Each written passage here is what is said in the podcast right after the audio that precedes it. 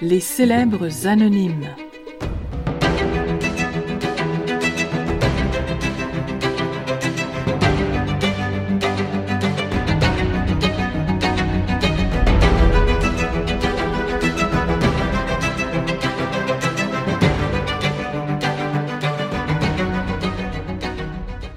L'écorce.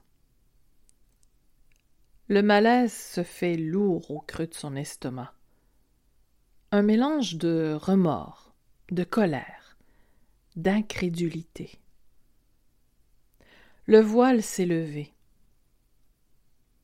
Elle cherche refuge dans la forêt. La neige crisse sous ses bottes.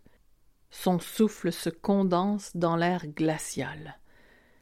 Elle avance, déterminé à évacuer le poison qu'il a instillé dans ses veines, le doute, la confusion, la perte de repère.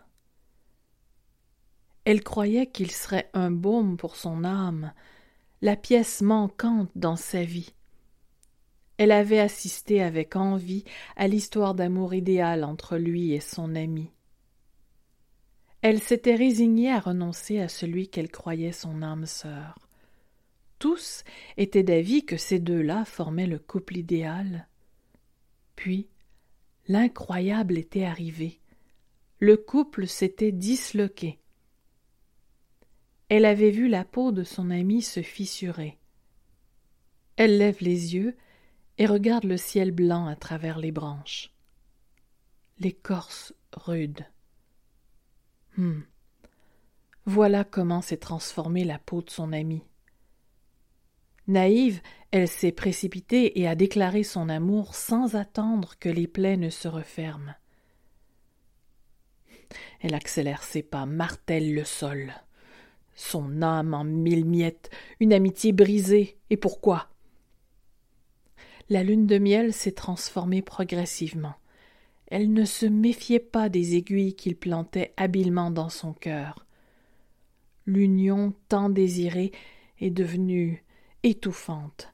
L'homme idéal aussi collant que la gomme de sapin, aussi toxique que l'if. Elle a fini par comprendre que le couple idéal brillait grâce à la force et la grandeur de son ami. Elle entend des bruits et s'arrête. Tout près d'elle, un cerf mastique des bourgeons de sapin baumier comme des bonbons. Elle retient son souffle pour ne pas le brusquer et le faire fuir. Elle veut le photographier.